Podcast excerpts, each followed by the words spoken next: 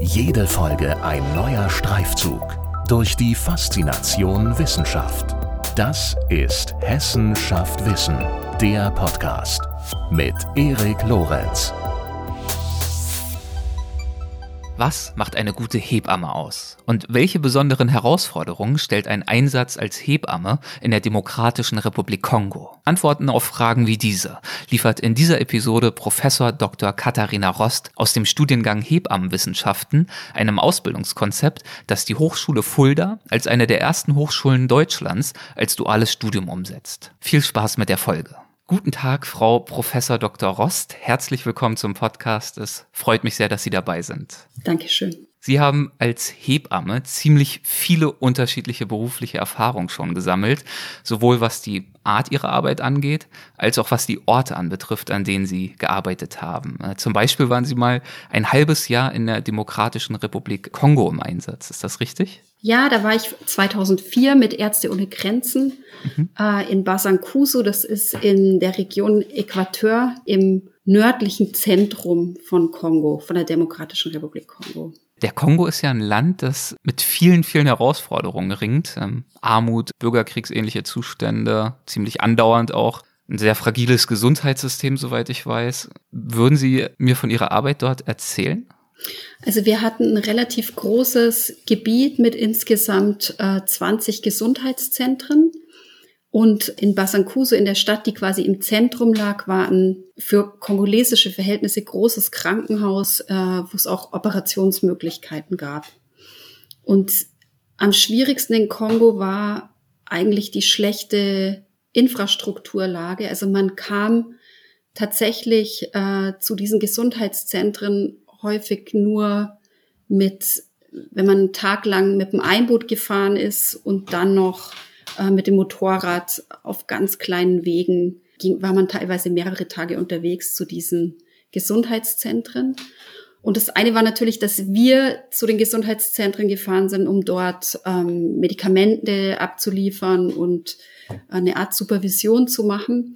Aber das andere war, dass ja die Leute, wenn wirklich was, wenn zum Beispiel unter der Geburt Risiken aufgetreten sind, die einen Kaiserschnitt erforderlich gemacht haben, mussten die ja auch von dort in das größere Krankenhaus kommen. Und dann kann man sich vorstellen, dass die hatten natürlich kein Motorrad und kein motorisiertes Boot, dass die oft tagelang unterwegs waren und halt häufig gar nicht angekommen sind. Mhm. Also das war sehr, sehr schwierig, weil es gab tatsächlich überhaupt keine motorisierte Fortbewegungsmöglichkeit für die Bevölkerung dort. Und selbst Fahrräder waren was sehr, sehr Seltenes. Also man musste eigentlich laufen oder dann eben paddeln mit den Einbooten. Okay, und äh, was war dort Ihre Aufgabe? Sie haben ja gerade schon angedeutet, dass Sie zum Beispiel daran beteiligt waren, äh, Medikamente auszuliefern an die Gesundheitszentren. Also meine Hauptaufgabe war, es gab in dem ganzen Riesengebiet keine einzige ausgebildete Hebamme. Es waren alles Hebammen, die vor 20, 30 Jahren eine kurze Einführung sozusagen von Missionarskrankenschwestern hatten, die aber selber auch keine Hebammen waren. Also es gab selbst bei dem Personal in den Gesundheitszentren ähm, nur ein sehr rudimentäres geburtshilfliches Wissen. Das war eine Aufgabe von mir. Eine andere war, dass wir in den Dörfern tatsächlich auch ähm, Weiterbildung für die traditionellen Hebammen organisiert haben, also für die Hebammen, die in den Dörfern gearbeitet haben. Und da ging es zum einen darum, dass die quasi wussten, wann sie Frauen weiterschicken müssen, aber auch was sie bei zum Beispiel Blutungen machen können. Und es ging ganz arg auch darum, um die Vernetzung mit den, ja, wie soll man sagen, Dorfältesten, um Transport zu organisieren, also um sicherzustellen, wenn die, diese Hebammen Frauen hatten, die in die Klinik ähm, transportiert werden müssen, dass sie auch auf irgendeine Art Transport zugreifen konnten. Also dass es in den Dörfern zum Beispiel ein Fahrrad gab.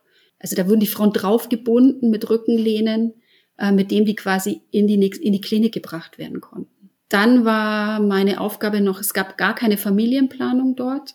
Also es waren viele Frauen, die wirklich zehn, elf, zwölf Kinder hatten mit allen gesundheitlichen Problemen, die das nach sich ziehen kann. Und wir haben versucht, in den Gesundheitszentren wirklich Familienplanung auch anzubieten und Weiterbildung für die, für das Krankenhauspersonal oder Gesundheitspostenpersonal dort zu organisieren. Also das war noch ein großer Schwerpunkt. Was haben Sie damals als größte Schwierigkeit oder Herausforderung bei Ihrer Arbeit empfunden? Also ich empfand es tatsächlich als sehr schwierig dort zu sehen, dass das ein Land war, wo noch ganz viele Ruinen waren. Also man konnte sehen, es gab mal Straßen, es gab mal Stromleitungen, es gab mal Wasserleitungen und es war alles kaputt. Und zu sehen, dass es, dass das Leute waren, die eigentlich vom Lebensstandard in den 80er Jahren relativ gut gelebt hatten oder auch noch Anfang der 90er Jahre und wirklich total zurückgeworfen waren. Ähm, das fand ich am härtesten für mich jetzt. Wie war die Sicherheitslage im Nordkongo äh, damals 2004, als Sie dort waren? Also ich empfand die Sicherheit gerade je dörflicher wir waren, habe ich jetzt kein Gefahrengefühl gehabt. Aber in der Stadt, ähm, in Basankuso, wo wir als Team quasi auch gelebt haben, da war es tatsächlich so, dass, äh, 20, dass ein Camp mit 20.000 Rebellen dort vielleicht 600 Meter von unserem Haus war und die auch morgens mit Kalaschnikow bei uns vom Gartenzaun vorbeigelaufen sind. Und das war schon was, also es war halt immer so da. Und mhm. es war, aber es waren dort jetzt keine Vorkommnisse, also es war nicht in Ostkongo, wo mhm. wirklich mhm. diese bürgerkriegsähnlichen Zustände ja auch kontinuierlich sind. Also das war dort nicht. Aber es war trotzdem immer so ein, also man wusste nicht genau. Also wir hatten auch immer Sicherheitsbriefings. Wir durften nur mit, wir hatten immer so Walkie-Talkies dabei, mussten immer sagen, wo wir sind. Wir haben auch immer, wenn wir in die Gesundheitszentren gefahren sind, quasi mit über Satellitentelefon Rückmeldung geben müssen, dass wir gut angekommen waren zu bestimmten ausgemacht verabredeten Zeiten. Und es gab auch so wie Schließstunde in Anführungszeichen. Also wir mussten einfach um 6 Uhr immer, durfte man nicht mehr draußen sein. Und es gab auch in Kisangani ein kleines Flugzeug, das Standby war, falls irgendein Team evakuiert werden muss, hätte müssen. Aber es war jetzt bei uns nie der Fall. Also ich habe mich jetzt nie akut bedroht gefühlt. Also zu dem Zeitpunkt, als ich dort war, waren auch keine Schießereien und es war ein Jahr vorher ein Friedensschluss dort äh, zwischen den Rebellengruppen und den staatlichen Truppen geschlossen worden. Aber es war tatsächlich so, dass dieser Teil, wo ich war, damals Rebellen kontrolliert war. Mhm. Und das wussten Sie ja natürlich vorher auch. Das ja. heißt, Sie wussten, dass Sie sich durchaus auf ein äh, anspruchsvolles äh, Arbeitsumfeld dort einlassen. Worin bestand denn damals Ihre Motivation, das zu machen und äh, in den Kongo zu gehen als junge Hebamme? Also ich hatte ja sieben Jahre vorher schon mal in Malawi gearbeitet, mhm. direkt nach der Ausbildung und hatte schon immer das Ziel, ähm, quasi das nochmal zu machen mit Berufserfahrung. Also meine Motivation war zum einen, dass ich, ich liebe einfach Afrika, ich mag das ähm, zu arbeiten und mir auch unter einfachen Bedingungen einfach überlegen zu müssen, was man machen kann. Es ist jetzt ein, ich war nicht so, dass ich dachte, ich rette damit jetzt die Welt. Also das wird einem auch sofort ausgeredet, wenn man zu Ärzte ohne Grenzen geht. Mhm. Also man macht es natürlich schon auch aus altruistischen Motiven, aber ist sich sehr bewusst, dass das jetzt wirklich nur, also dass man eigentlich gerade in Kongo jetzt nur für die Leute in der Situation was besser macht. Also es war kein Entwicklungshilfeprojekt, sondern wirklich ein Nothilfeprojekt. Ja, also es ist sehr schwer, systemischen Wandel herbeizuführen oder dazu ja. beizutragen. Also ich würde nicht davon ausgehen, dass es dort in irgendeiner Weise besser ist heute, als es damals war. Hm. Also was mir auch nicht klar war, war, dass die Leute waren, also wenn wir in die Dörfer gekommen sind, haben wir immer, ich hatte eine kongolesische Kollegin, mit der ich sehr eng zusammengearbeitet habe, weil die musste mir ja übersetzen. Und ich konnte nicht sehr gut Französisch, als ich nach Kongo gegangen bin. Und es war so ein bisschen, ich habe immer mit ihr zusammengearbeitet. Die hat mich in Lingala übersetzt. Und es war irgendwann so, ich hatte dann das Gefühl, oh Gott, mein Französisch ist eigentlich auch schlecht. Und die einzige Person, die mich gut versteht, ist, ist Anne-Marie. Und es war in diesen Dörfern, wenn wir Treffen gemacht haben und wirklich die Frauen zusammengerufen haben und gefragt haben, hey, was sind denn eure Probleme? Was ist denn wichtig für euch? Die waren so dankbar, weil da einfach nie irgendjemand danach gefragt hat. Und allein das war schon für die so, okay, endlich sieht mal jemand, dass wir echt ein Problem haben hier. Und es war eher so, dass ich dann das Gefühl hatte, boah, wir gehen da wieder weg und lassen die einfach mit ihren Problemen wieder zurück. Und es hat sich vielleicht kurz was geändert, aber ja, eben langfristig ist es sehr, sehr schwierig dort. Ja, ich äh, bin mir sicher, das war gewiss eine prägende und beeindruckende Erfahrung, an die Sie bestimmt auch immer noch häufig zurückdenken. Und es war ja, das haben Sie auch schon gesagt, mitnichten Ihre einzige Auslandserfahrung und auch über Auslandserfahrung hinaus ist ja Erfahrung bei Ihnen so ein gewisses Stichwort. Sie haben mittlerweile ziemlich viele unterschiedliche Erfahrungen gesammelt. Auf einige weitere würde ich gern auch gleich noch eingehen, aber zunächst einmal würde ich gern zu einigen äh, grundsätzlicheren äh, mhm. Fragen kommen. Und zwar, ähm, also ob im Kongo oder auch in Deutschland, was macht denn eigentlich aus Ihrer Sicht eine gute, eine kompetente Hebamme aus? Also ich kann jetzt auf eine ganz praktische Ebene gehen oder eher auf eine philosophische. Also eine Hebamme ist für mich jemand eigentlich, ist eine Frau, die mit einer Frau durch eine Geburt geht. Also die ihr beisteht und die ihr Sicherheit gibt. Das ist so das eine. Das andere ist, eine Hebamme muss natürlich jemand sein, der medizinisch so kompetent ist, dass sie, wenn alles gut läuft, nichts macht und einfach da ist und dass sie aber erkennt, wenn was eben nicht so läuft, wie es laufen sollte und dann dementsprechend weiß, wie sie handeln muss oder wohin sie überweisen muss. Mhm. Und wir möchten uns ja heute über einen ganz neuen, einen äh, dualen Studiengang unterhalten, der seit Oktober 2020, glaube ich, erstmalig an der Hochschule Fulda angeboten wird, und zwar die Hebammenwissenschaft. Hebamme, das war ja bisher in Deutschland ein reiner Ausbildungsberuf, oder? Nein, es, also es, es gibt seit ungefähr 2010 sogenannte okay. Pilotstudiengänge. Mhm. Und in Fulda gab es auch seit 2012 einen Pilotstudiengang Hebammenwissenschaft, Hebammenkunde. Aber was jetzt der große Unterschied ist, ist, dass das ja seit Januar 2020 das neue Hebammengesetz in Kraft getreten ist, das eine akademische Ausbildung mit gewissen Übergangsfristen ähm, vorschreibt und wir damit unsere Prüfungsordnung an dieses neue Gesetz angepasst haben. Das ist ein sogenanntes duales Studium. Das heißt, dass die Studentinnen tatsächlich einen Vertrag mit den Kliniken haben, in denen sie diese Ausbildung auch machen und dass sie auch bezahlt werden während dem Studium. Das war bislang in Fulda nicht so. Also die Studentinnen haben quasi studiert und ihre Praxiseinsatzzeiten gehabt, also hatten eigentlich keine Zeit, noch großartig zu jobben oder Geld zu verdienen. Und das war wirklich eine große Belastung für, die, für viele Studentinnen. Und jetzt ist es eben so, dass die Studentinnen einen Vertrag haben mit den Vertragspartnern und eine Bezahlung bekommen, die eigentlich äquivalent zu der Ausbildungsvergütung sein sollte. Okay. Aber ähm, sozusagen die wesentlichen Inhalte haben sich nicht geändert, sondern eher sozusagen die formellen Rahmenbedingungen ja. haben sich ja verbessert. Ja, also wir haben die Prüfungsordnung auch in meinen Augen verbessert. Mhm. Es sind jetzt in den, in den theoretischen Fächern ähm, mehr hebammenrelevante Inhalte. Und es ist so, dass sich auch die praktische Ausbildung dahingehend verbessert hat, dass es jetzt gesetzlich vorgeschrieben ist, dass einfach ähm, die Hebammenstudentinnen zum Beispiel einen bestimmten Prozentsatz der Ausbildung mit Praxisanleiterinnen, also mit speziell geschulten Hebammen absolvieren können. Okay, und mit diesem, mit dieser neuen gesetzlichen Regelung vom Januar 2020 wird damit grundsätzlich äh, die Hebammenkunde, heißt es dann ja, glaube ich, ähm, als Ausbildungsberuf abgeschafft? Oder ist es jetzt einfach möglich, sozusagen äh, beides anzubieten? Nein, es wird mittelfristig abgeschafft und es wird mhm. äh, nur noch als äh, nur noch möglich sein, Hebamme zu werden über ein akademisches Studium. Wissen Sie, worin da für die Gründe bestehen, ähm, also den Hebammenberuf sozusagen zu akademisieren?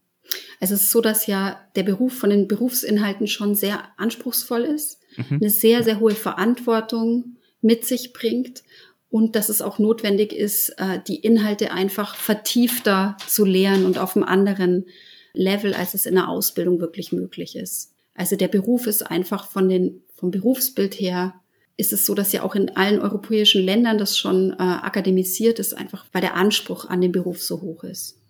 Würden Sie uns einen äh, kleinen äh, oder vielleicht auch einen größeren, wie Sie mögen, äh, Einblick oder Überblick geben, wie dieser Studiengang, der duale Studiengang aufgebaut ist und welche Inhalte er jeweils in den einzelnen Phasen vermittelt?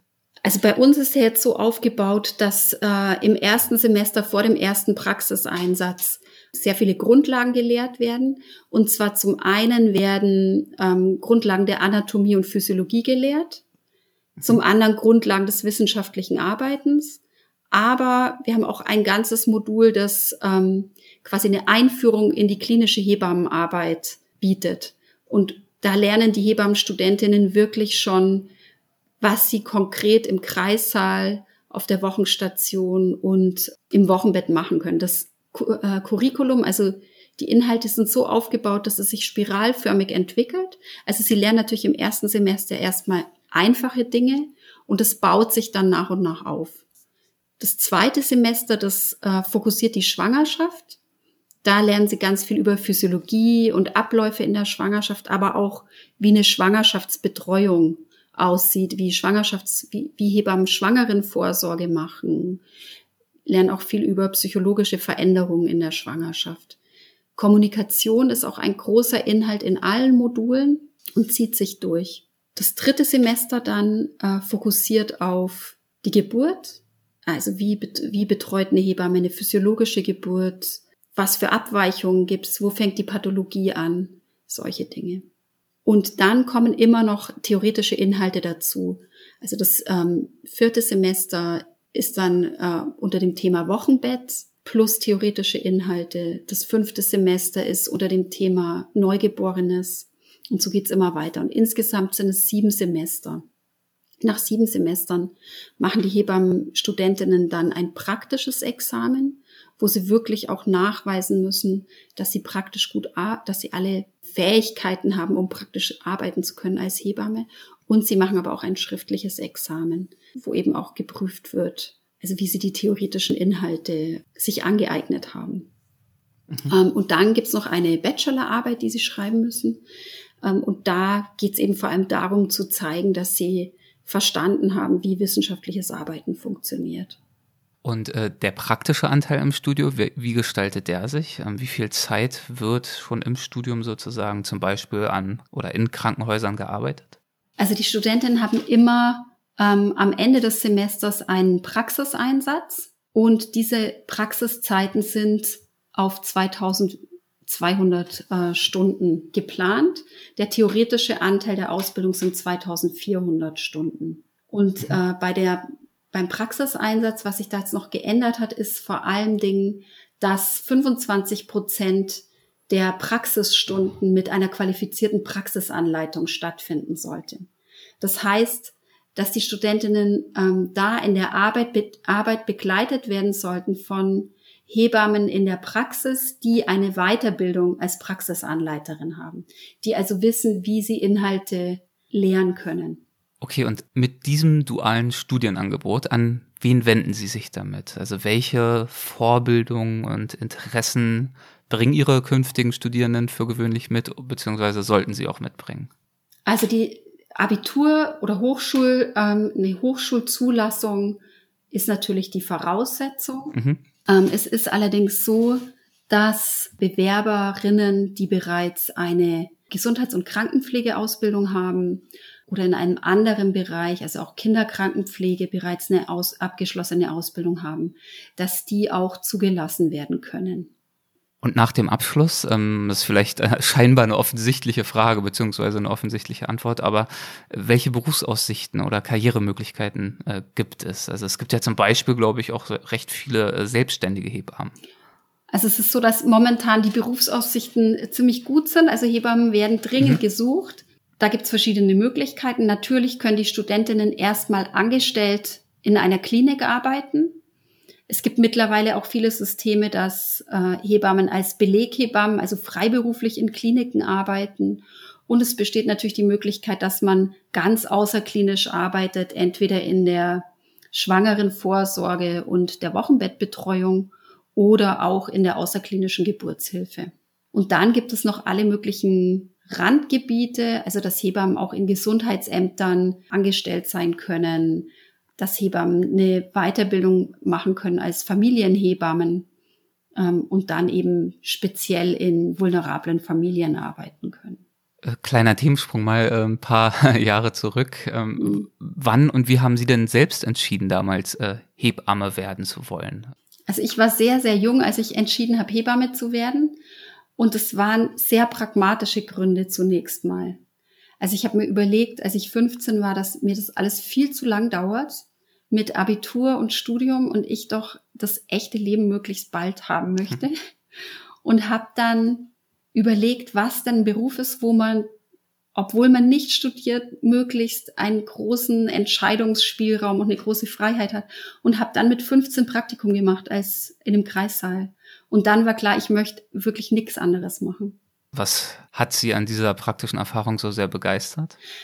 Also es ist natürlich das Wunder der Geburt, dieses, also bei Geburten dabei zu sein, ist einfach wirklich immer noch, selbst nach vielen, vielen Jahren Berufserfahrung, eine wunderbare Erfahrung.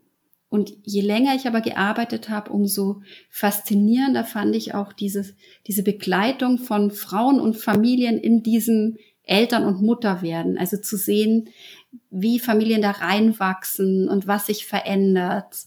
Das finde ich ganz, ganz faszinierend. Und man ist eben ganz, ganz nah am Leben dran. Also man kriegt sehr tiefe Einblicke in Lebensumstände und ist bei sehr schönen oder aber auch sehr traurigen oder auf jeden Fall sehr, sehr intensiven Momenten dabei. Das finde ich weiterhin toll und das ist auch das, was mir manchmal fehlt jetzt an der Arbeit an der Hochschule, ja. Also Sie haben die klassische Ausbildung damals gemacht äh, zur Hebamme, um schnell loslegen zu können ähm, und haben dann, wie schon erwähnt, ja auch äh, vielfältige praktische oder berufliche Erfahrungen gesammelt, unter anderem im Kongo, da haben wir drüber mhm. gesprochen, aber ja zum Beispiel auch, äh, haben Sie auch kurz angesprochen, in Malawi und äh, China zum Beispiel. Mhm. Würden Sie über Ihre Arbeit dort noch ein wenig sprechen? Was haben Sie dort gemacht bzw. gelernt? Also nach Malawi sind wir wirklich direkt nach der Ausbildung. Ich war ja sehr jung, ich habe kein Abitur, ich mhm. war mit 20 fertige Hebamme und wir waren da wirklich ein bisschen naiv und dachten, wir wollen sehen, wie Frauen ohne medizinische Interventionen ganz schön ihre Kinder bekommen können. Und das war, da war natürlich ein riesen Kulturschock, als wir dort dann ähm, gearbeitet haben, weil also erstmal durften wir gar nicht arbeiten als Praktikanten. Praktikantinnen mussten eine ganz lange, ganz langes Anerkennungsprozedere durchgehen. Also ich bin tatsächlich malawische Hebamme, anerkannte. Ähm, mhm. Und äh, das habe ich auf Ihrem CV gar nicht gesehen. Das wäre ja leider, auf jeden Fall nochmal ein wichtiger Eintrag. Ich habe leider ähm, das äh, Dokument nicht mehr, wo es abgestempelt okay. ist. Ähm, was ich dort gelernt habe, war wirklich das deutsche Medizinsystem zu schätzen. Und ich habe gelernt, dass es einfach eine universelle Erfahrung ist für alle Frauen auf der ganzen Welt. Tun wehen weh, freut man sich, wenn ein Baby geboren wird, ist wahnsinnig traurig, wenn es Probleme gibt mit den Kindern oder wenn ein Baby verstirbt. Das fand ich sehr, das fand ich sehr, sehr eindrücklich. Dann fand ich das in Malawi wahnsinnig anrührend, dass ich mit den Frauen gut arbeiten konnte, obwohl ich die Sprache nur rudimentärst gelernt habe. Mhm. Und generell war Malawi damals sehr, sehr, sehr hart. Also es ist einfach eins der Länder mit der höchsten Mut Müttersterblichkeit. Die Krankenhäuser haben eine extrem schlechte Ausstattung und die Hebammen hatten auch nicht keine sehr gute Ausbildung und es gab einfach dort Hebammen, die auch nicht sehr empathisch mit den Frauen umgegangen sind.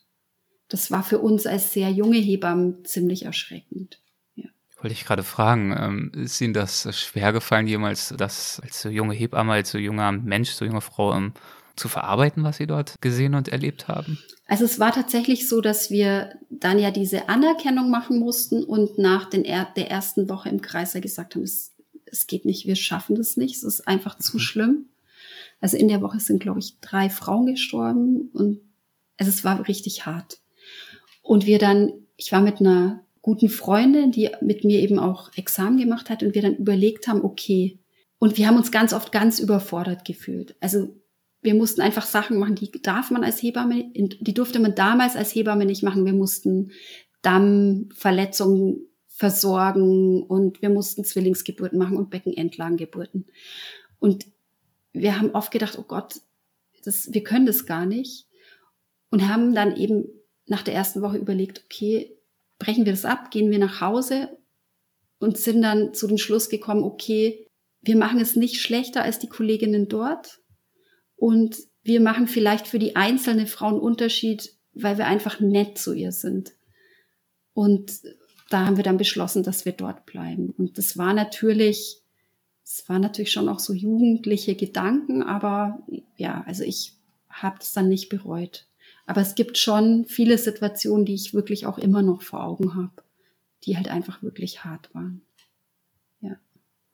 Dann haben Sie ja einige Jahre später an der University of Glasgow einen Bachelor in Hebammenwissenschaften gemacht. Äh, das heißt, dass äh, dort ja die Akademisierung dieses Berufs durchaus schon etwas länger üblich zu sein scheint, oder? Es war dort länger üblich und äh, die Caledonia University Glasgow hat äh, ab 2003, 2004 Nachqualifizierungsstudiengänge angeboten und zwar auch für Hebammen aus nicht äh, britischen oder schottischen Hintergrund. Und was der Wahnsinnsvorteil für mich war, war, dass ich dort den Bachelor machen konnte, ohne dass ich das Abitur nachmachen musste. Und es war, was mir jetzt gerade sehr zugute kommt, es war ein reines Online-Studium. Also mhm. ich habe Erfahrung mit Online-Studium und es war, es war super. Es war wahnsinnig gut. Es war wahnsinnig intensiv. Es war eine gute Betreuung, obwohl es eben online war.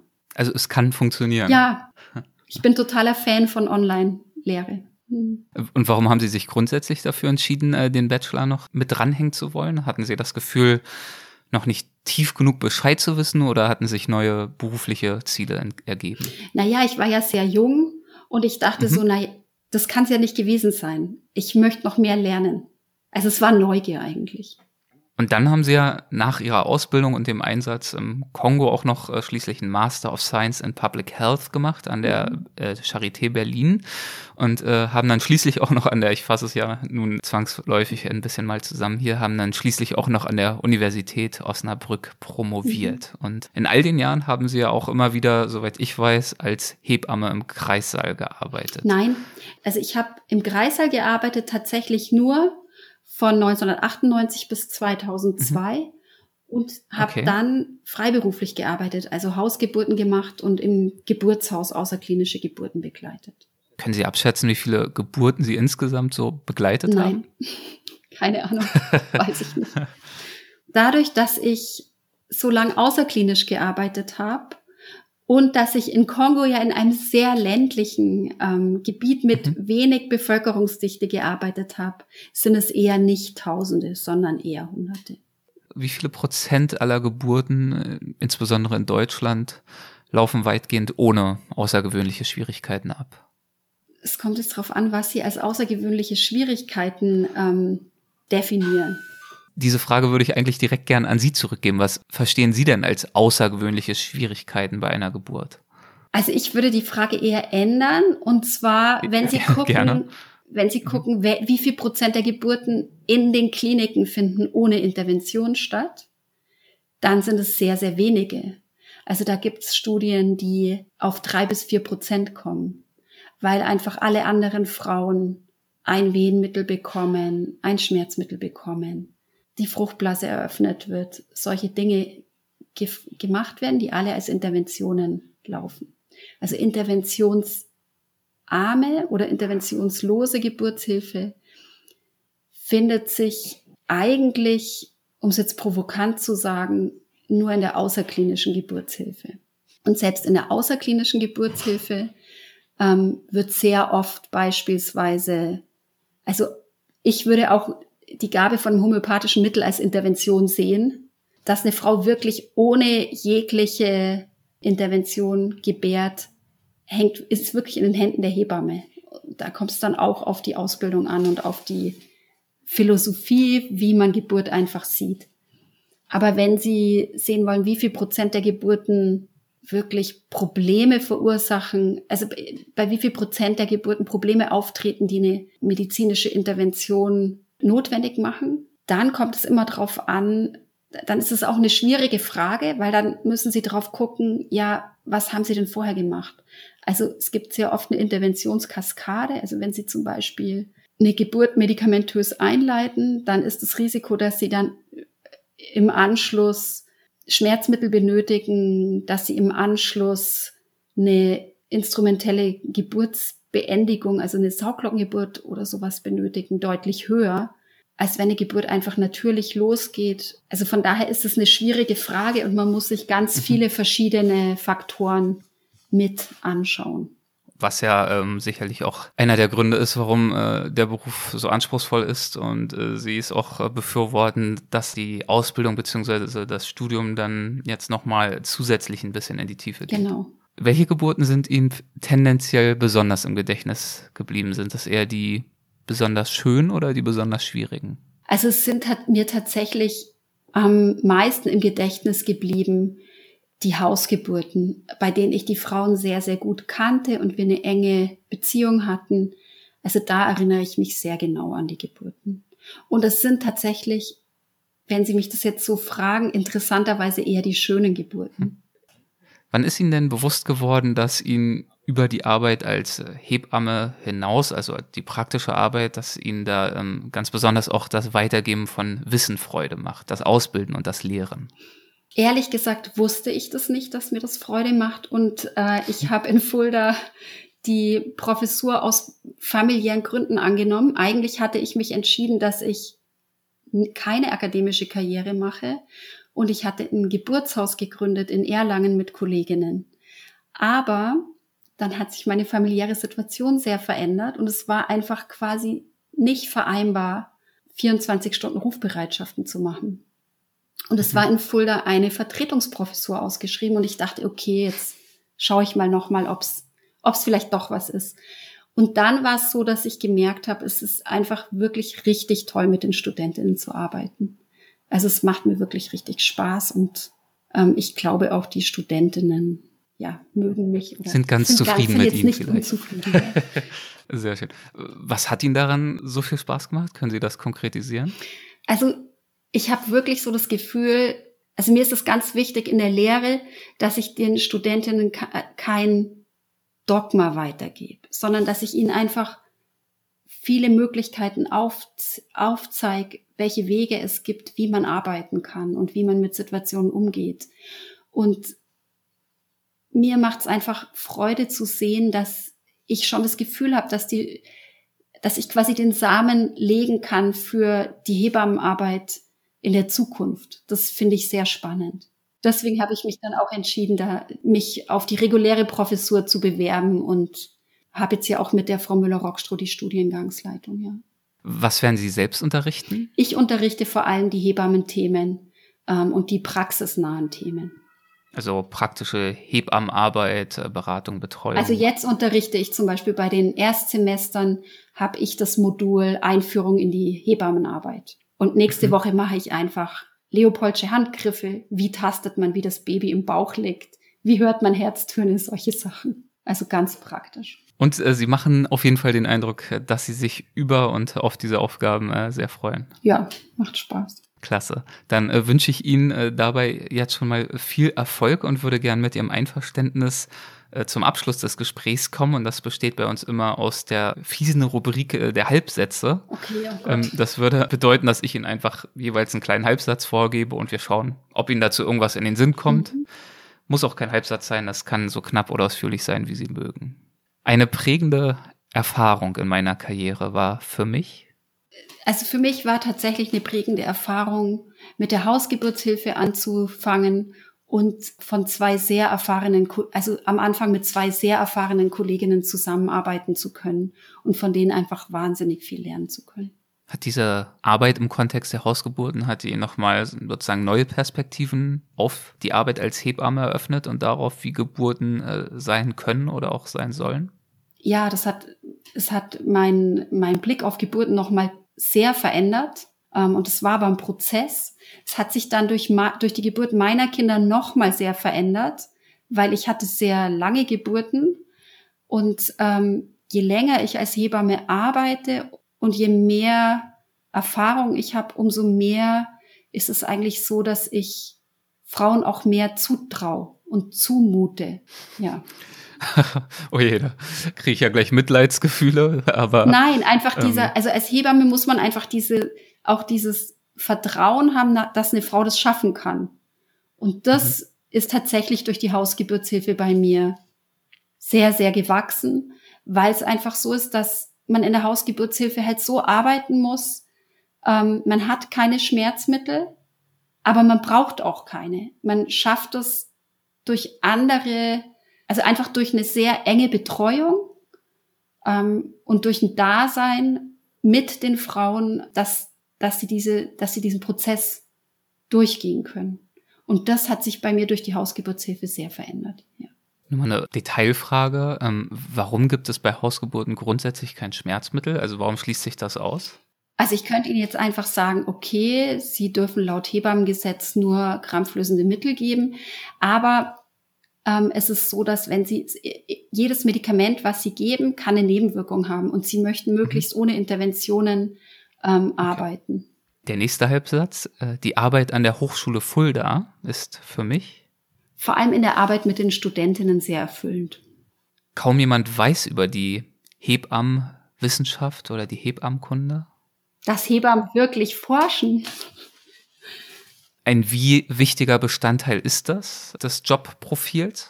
Also Hebammen forschen grundsätzlich natürlich nicht, die arbeiten. Ja. Aber es ist so, dass sich der Fach, dieses Fach einfach jetzt als Fach etabliert. Und mhm. äh, es gibt Hebammenwissenschaft und Hebammenforschung in, in den englischsprachigen Ländern schon sehr lang oder auch in Holland. Aber in Deutschland ähm, muss sich das jetzt, also es ist dabei, sich zu etablieren. Es gibt viele renommierte Hebammenforscherinnen oder Hebammenwissenschaftlerinnen, würde ich jetzt eher sagen. Aber es ist da, es ist noch am Wachsen sozusagen als Fachbereich. Wäre ich nicht Hebamme geworden, wäre ich wohl? Ethnologin. Meinen Studierenden gebe ich häufig den Rat, immer auch die Perspektive der Frauen einzunehmen. Wie lässt sich das praktisch bewerkstelligen? Wie gelingt es, die Perspektive der Frauen einzunehmen? Also wir arbeiten im, in den Skill-Unterrichten, in den Laborunterrichten sehr viel über Rollenspiele. Das ist mhm. natürlich am Anfang immer für die Studentinnen eher unangenehm, aber wenn sie sich dann darauf einlassen, dann ist es, ähm, dann profitieren sie sehr davon. Und der letzte Halbsatz, äh, besonders freue ich mich im Hinblick auf meine Arbeit als Professorin an der Hochschule Fulda auf. Darauf, wenn es wieder Präsenz, Präsenzunterricht gibt, ja. Obwohl Sie ja ein Fan des Online-Studiums sind, wie Sie auch gerade schon verraten haben. Ja, aber ab und zu möchte ich schon meine Studentinnen auch sehen. Dann äh, drücke ich Ihnen auch in unser aller Sinne äh, die Daumen, dass das möglichst bald wieder der Fall sein möge. Und äh, danke Ihnen jetzt erstmal herzlich für das Gespräch. Vielen, vielen Dank dafür. Okay, danke Ihnen. War total nett. Dankeschön. Fand ich auch. Danke. Tschüss. Hessen schafft Wissen. Der Podcast.